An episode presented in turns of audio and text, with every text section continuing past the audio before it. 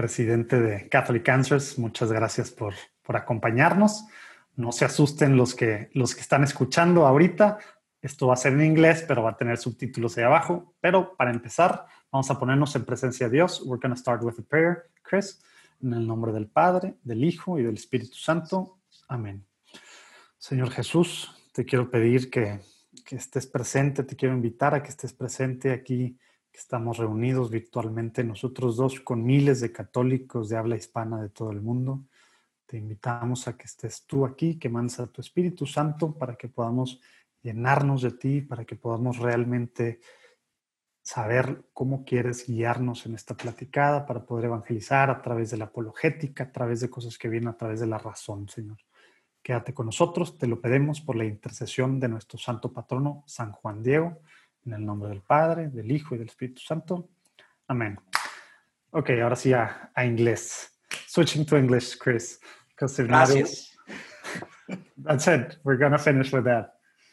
Okay, well, Chris, thanks for thanks for being here. Um, I think we have, well, several of the other speakers during the summit have uh, have told us during their their dialogues or during their conferences, even the the impact that Catholic Answers had on their on their journey, with some very important, like being very important, uh, even to like yeah, the first the first things uh, that they they started seeing and that were approachable, that that guide them through back to the Catholic faith were Catholic Answers. So that's cool. That's why we're very excited to have you. They are very excited to have you here also, and well, uh, I, I think at least several thousands of the ones watching will also be.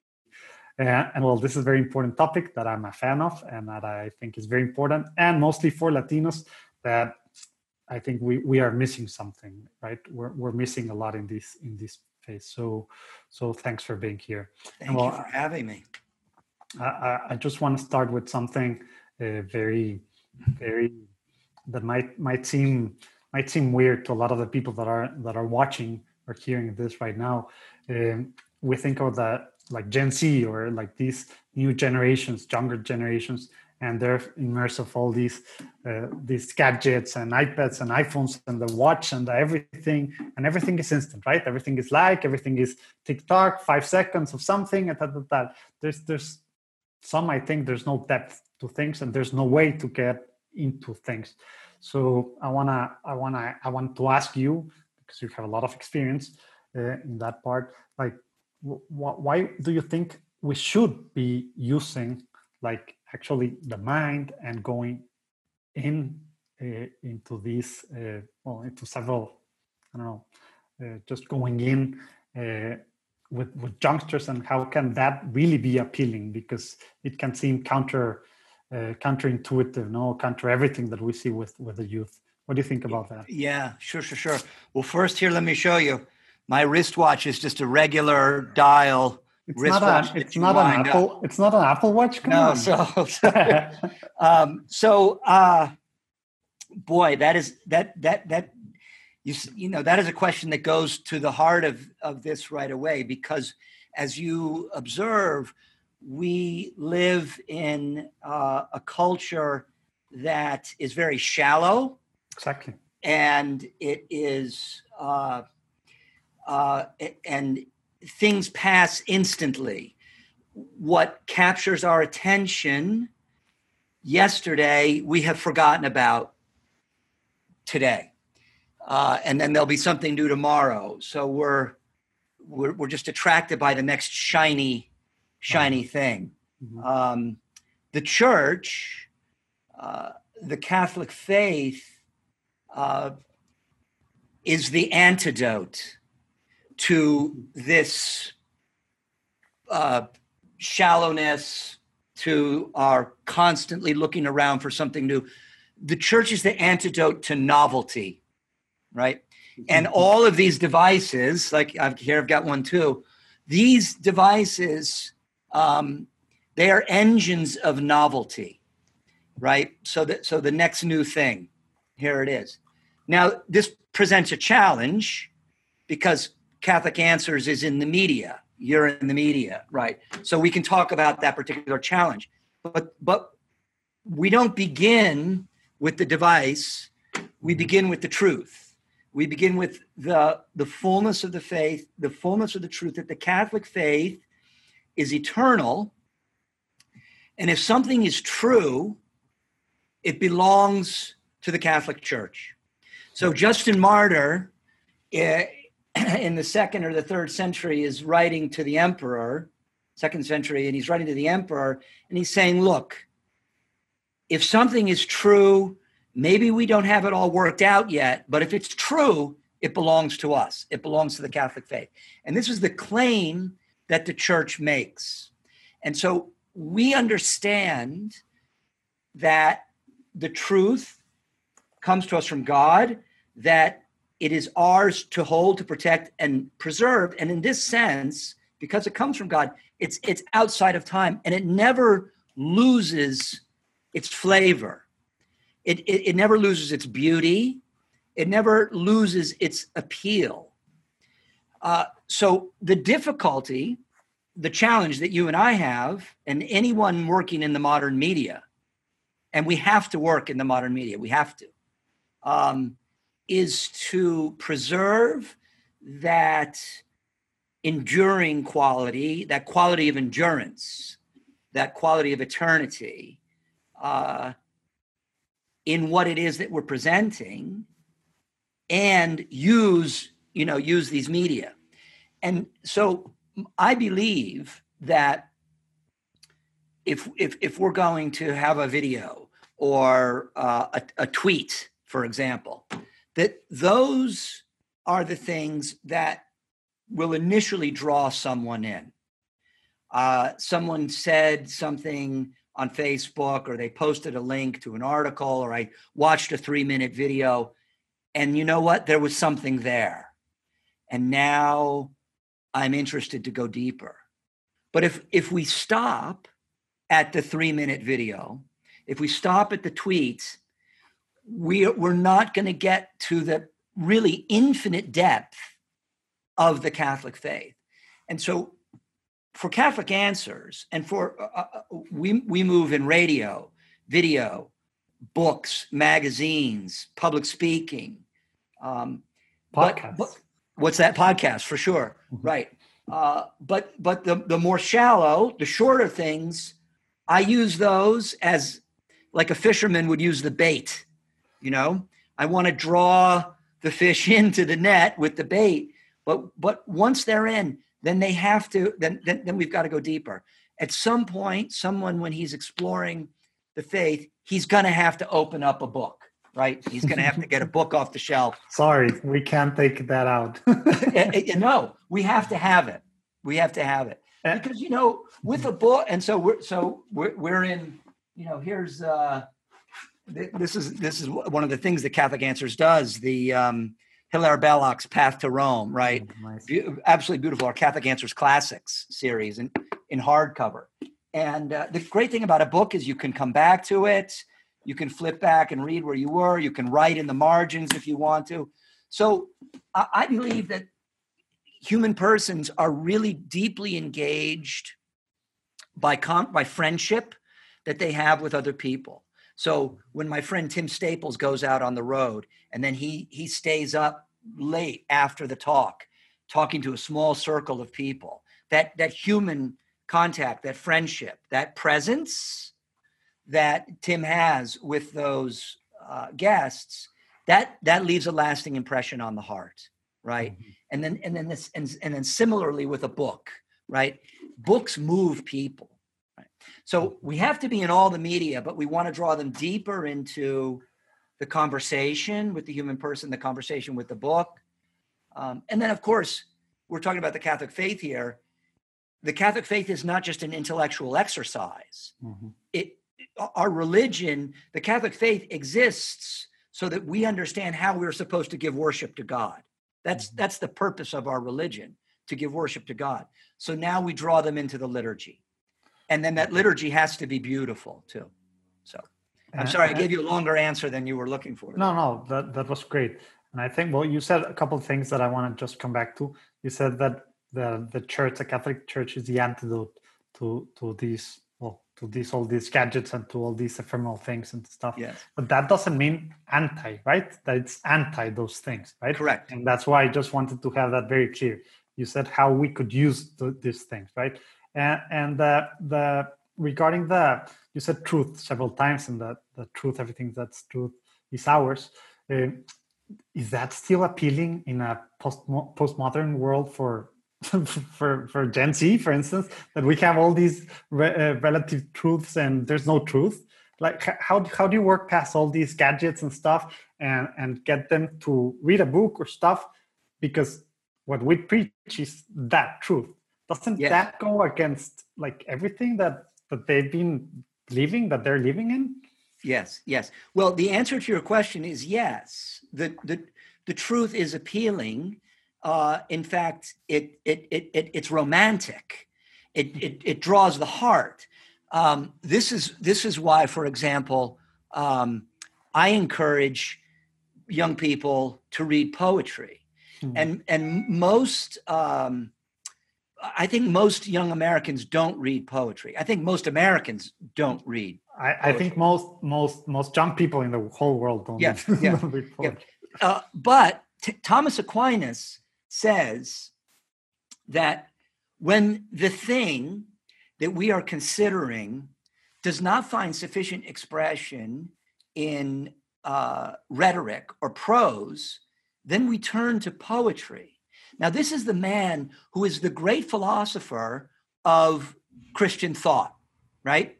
And yet, when he wants to convey a mystery, such as the mystery of the Blessed Sacrament, what does St. Thomas do? He writes a poem. Mm-hmm. So uh, I, I, I think that so so I encourage young people to take up poetry because one of the problems with these devices and with video and with the tweeting and we talked about you know you know it's this and then this and this is that it's very unsettling to the soul. Mm-hmm. It's very hard for me to be quiet and still a lot of young people, for example, they don't they have a hard time with the old mass, with the with the uh, uh, Tridentine mass, or the uh, yeah the, the extraordinary form, because they can't be quiet, or they can't do a holy hour because they can't sit still, or 15 minutes. You know, my friends at Exodus 90, uh, they, they say, um, you know, just try 15 minutes a day to sit with Jesus. And that's very difficult for young people to do. And the reason is because of these devices. So we have to train ourselves, we have to train our ear to be quiet. And so I tell people read poetry, sit with the Blessed Sacrament for 15 minutes. And by the way, don't bring a book, don't bring anything, just go sit there or kneel and sit and be quiet. Can you be quiet for 15 minutes? And that's something that we have to train ourselves to do because the current culture allows for no quiet. It, it, it, in fact, it does not want us to be quiet. The devil doesn't want you to be quiet. First of all, he doesn't want you to have peace. But if you're quiet, then you're going to start to confront your interior life. And he doesn't want you to do that. So he's constantly going to distract you. And the devil is very smart. And and the, and and he will he can constantly distract you with tweets from Catholic Answers, for example you know, or Facebook posts or um, apologetic arguments or something like that because it's intellectually very exciting.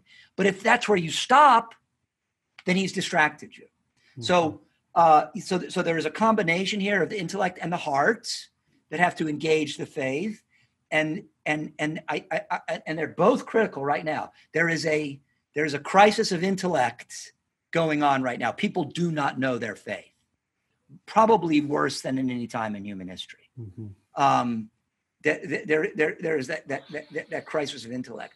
But I believe that a lot of people will be drawn to the faith from the beauty of a beautiful liturgy, from the beauty of a poem, a beautiful piece of music. And then that just, that capacity to enjoy that beauty, to appreciate that beauty, to absorb it, that just, it has, it, it, it takes work to get there. But once it does, then you start to have that transformation in your heart. And then there's room for our Lord to grow in there. Exactly. And you said before that, right now and not, not even like young people right? Everyone we we're just following the the the next shiny object right? We have all these new gadgets and all these new things happening all over. And, and well we're attracted to a lot of things. Is there a way like in the form at least in the approach that we can that, that you've seen or even done in, in catholic answer some something in this regard that makes apologetics sexy attractive to to these young young catholics or young just like uh, people all over. So at least on the form, this initial phase uh, is done in a cool, different way that attracts them, so they can get into the meat of it. Have right. you seen anything work? Well, so what we want to avoid is any notion that the the faith is some kind of a fashion, hmm. that it's a trend, that it's trendy, mm-hmm. and in that sense, it's like you know whatever it is, the yo-yo or the skateboard or I know I'm dating myself now, but uh, but you know what? It, the Catholic faith is not a fad, right? Um, however, we do know that uh, most people consume video data on on a device that they carry around. Mm-hmm. I'm talking to you using my laptop computer. Um, even a laptop is not the common way that people consume video data. Typically, it's on something they're carrying around or a pad, you know, mm-hmm. phone or pad, something like that. Um, so we have to, as Pope Francis says, meet them where they are, and that's the device that they have. But I I think that it's not so much the medium, though we have to work. We have to work with the mediums that are there that people are using. Um, but I think uh, there uh, there are two things. Um, the quality of the presentation mm-hmm. has to be good. Uh, a, a, a, a, visually appealing shot, for example. Catholic Answers just surpassed 100,000 subscribers for our YouTube channel. And I think this puts us in like the top 5% or 4% of, of subscribers of YouTube channels. Cool. But the reason, there are two reasons we're there. Um, one is that the, the, the shot of our radio studio is a visually appealing shot, right? Now, I actually think it can be, can be better, and there's work there to do. Um, but then the other, but the, but the more important thing is the quality of the content. And here, I think, I mean, you use the word uh, sexy or alluring, right? Um, I would say, I would say uh, romantic or a, an adventure. And so the faith the faith is, is a faith for grown-ups because it is intellectually exciting. And here i think uh, young people will realize or, or once they realize that all the relativism that they have been sold in the end it's really very boring. It's just it, it's just not interesting. They're they're bored by it. But once they can encounter that truth even if they haven't accepted all the truth, once they're once they're once you once a young person honestly encounters a truth claim, you say something is true. Now, I can think maybe you're a crazy person or maybe you're right. Those are my two choices if I want to have an honest conversation with you. Right. And then I can decide, well, you don't look like a crazy person. So now I have to now I have to engage what you're saying. And that is an intellectual adventure that is very, very exciting. Young people aren't stupid. I don't think they are. I just think they've been uh, they've just sort of been drugged, really. Mm-hmm. I think I think these things have a very intoxicating effect. And you know, you get that hit of dopamine exactly. or adrenaline. Um, so it it the, the burden on people like you and me who work in the media, like I say, in answer to the first question, we got to draw them in. But then what we need to introduce them to is friendship. You know, I really appreciate the, uh, the work, for example, of uh, Fellowship of Catholic University Students, right? A focus, right? Because uh, for sure, okay, let's watch this video together, but now let's shut the screen off and let's talk, right? Let's have let's be present to one another, and then friendship. I mean, what does our Lord say at the Last Supper? I call you friends, right? Mm-hmm. This is at the heart of what he tells his apostles, right? I call you friends. And that is how it's establishing those friendships. That's how the gospel will be spread. And young people want friendship because this can't give you a friendship. Exactly. Even though we say on Facebook, I have all these friends, but they're not. no, and, and, at the end, that's what we, as a church, that we need. No, these relationships. That's what makes a church, right? Uh, community, right? And like in the Acts, right? We're members uh, of the mystical body. Exactly, and I, I love what how you changed because that's what we need to do, right?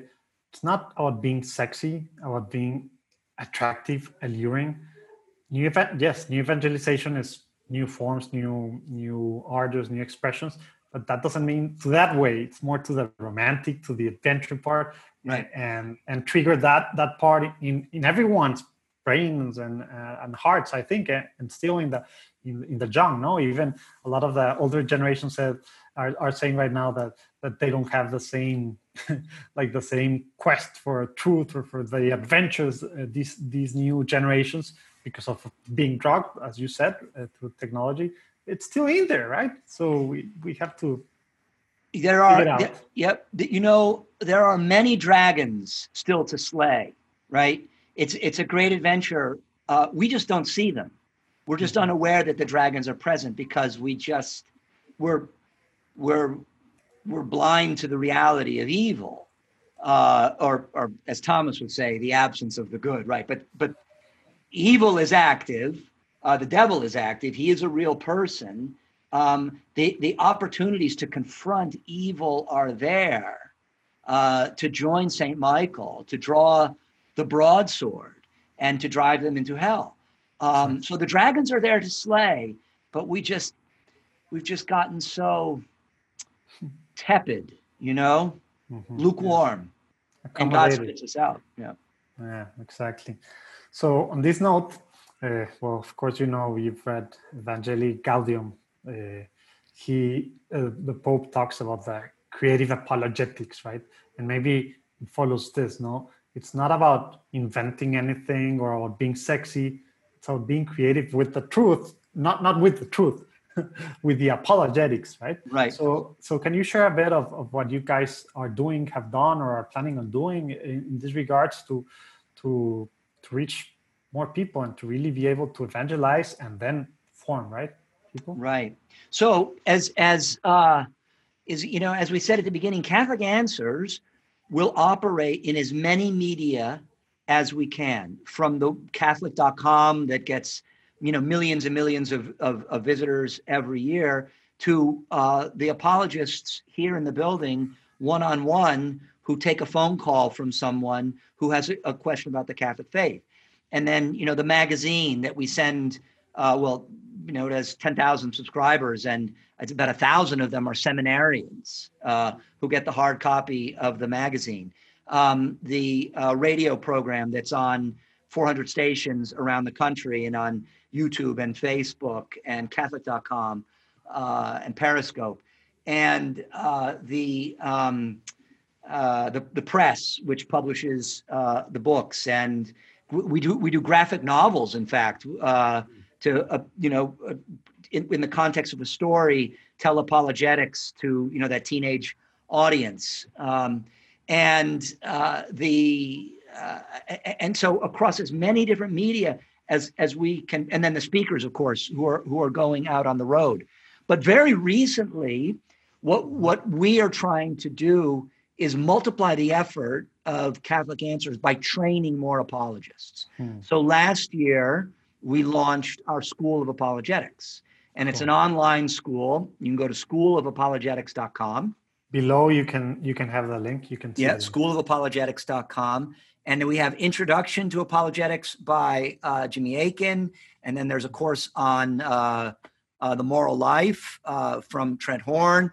We have a course coming out from Tim Staples on ecclesiology or what we call evidence for the church. And so these, the, these courses, they, they're in 12, 15 minute segments. You watch the instruction, you do the workbook. You could go back and do the lesson as many times as you wish. You take the test at the end, and then you get a certificate. But our goal is to train apologists because there are not there really aren't a lot of very first rate apologists in the United States right now. I mean, maybe there's a dozen or so, and you know, four or five of them work here at Catholic Answers. Uh, but uh, so we want what we want to do is train the next generation. We, first of all, we want to know where our farm team is, right? Hmm. So, uh, so we want to train the next generation. So we're putting a lot of effort into that school of apologetics right now, and and we have subscribers all over the globe uh, to it. So that's that that's that's that's a huge focus for us right now. But we will work in any medium that we can work in: long, short form video, one-on-one phone conversation, radio. I like radio very much, and I'll tell you why. Because you're not looking at anything, so it's almost as if you're not distracted by the screen. But you, so you, but you do tune in, and I think it engages the intellect in a way maybe even superior to video, uh, yeah. just by listening. So radio and podcasts. Yeah, there's a lot of studies that that that. Uh, I don't know that what you're saying is true. Yeah, they will confirm well, that. Yeah yeah what were you when you're doing other stuff your brain retains 4x as much because of i don't know so many things happening right right right so i i i'm very fond of radio and we get uh or and podcasts i mean we say radio now but i don't audio think audio program audio right i mean it, it, there are terrestrial towers right and people and i'd say more than half of our listeners are still listening on an am or fm station but increasingly it's the Catholic Answers app or uh, Catholic.com or EWTN app or Facebook or. YouTube, or however else they're getting it. Um, hmm. But uh, so same same content, different platform. Uh, but I think that audio content is, um, and over the long run, it really trains the mind well. Because you hear the arguments over and over. Exactly. And it yeah you're you're focused on on the actual content. Yeah. but but but but i will tell you this. When we're able to come together you know the catholic answers conference for example once a year we do a conference here in san diego a thousand people come. Um, and we, I, am very i'm heartbroken because we had to cancel it this year because of the virus the the, the pestilence but uh, uh, but when we get all those people together in one room you really get you know what? You get a glimpse of um, life on the other side of the veil, what it's going to be like when the mystical body's all together. Cool stuff. Maybe one day I'll I'll be able to attend. Oh, absolutely. We'd love to have you. That that'd be cool. Okay, so that time has gone by, Chris. I just wanna finish. Maybe there's a lot of well, there's tens of, of thousands of Latinos watching from from the states and from all over the world, right? So, if, if you could give uh, like a piece of not not not an advice, but let's say uh, a resource. I, I, know they can go into Catholic.com and stuff, but a lot of the people that are are seeing uh, watching these don't know English, right? Uh, so so more like a resource like that, like a concrete idea or a tip uh, in which they can start like going more into depth in this like apologetics and stuff because a lot of a lot of the people that, that are watching these are part of or, or leaders in, in different uh, apostolic movements, uh, ministries. They work in parishes, dioceses, in a lot of different places, right? Or their family, and they have a lot of. But where to start? Apologetics sometimes so daunting, and it's like oh theology, and it's gonna like. What do you recommend, like for for someone that is close to to people, to to to the young uh, right now, and also like someone who's young right now to these yeah. uh, to to segments uh, how you so uh, okay so um and uh we two i recommend two books one which is available in spanish okay. um and one of them is by trent horn and it's called why we're catholic cool. and that that also is available from a spanish publisher and i will get you that information so it can be read in spanish cool. and then the other one that I would recommend, which is not in Spanish yet, but we need to get it in Spanish, is uh, Jimmy Akin's book, A Daily Defense. Hmm. So you take a daily defense, it's 365, actually 366 days because he threw one in for the leap year. and they're little 15 minute lessons, 15 minutes a day in practical apologetics, a daily defense. And so I would I would recommend both of those books to get started uh, very easy, entry level, and exciting. It, these arguments are exciting. Argumentation is exciting. Rhetoric is ins- exciting. I agree. and it's it, you know it's exciting to win an argument. Now we're trying to win a soul, not an argument. Okay, but it is the, the, long run. The long run. Yes, exactly. Important. I was looking in my office, see, and I have a copy of da- daily. But anyway, so but I'll, I'll, I'll send you those. So um, and then the other thing that I would say uh, to my Latino brothers and sisters, Latinos and Latinas. Um, there is a great gift, especially to the Mexican people, um, in Our Lady of Guadalupe. There, there, there's no story like this in the history of the church where God intervenes so directly in human history. Now, of course, you would say the incarnation. Okay, very good. So the incarnation, God directly intervenes in human history. But setting aside the incarnation, uh, there's nothing like this. You could maybe say Joan of Arc. That's a very unusual story where God deliberately interferes in the affairs of a people, of a nation.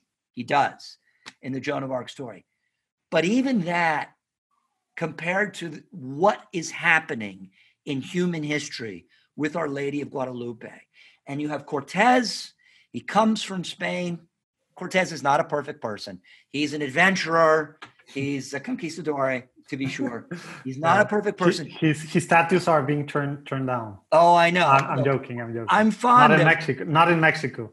Yeah, I'm actually That's fond of Cortez. I think he was quite an adventurer. Now, he had many children, you know, some uh, natural, we would say natural, uh, some legitimate. Anyway, um, but you know, he was he was a man who came from Spain, he's formed in that crucible of seven centuries of fighting the enemies of Jesus Christ and the Reconquista of the Iberian Peninsula. So this is what is in Cortez's heart.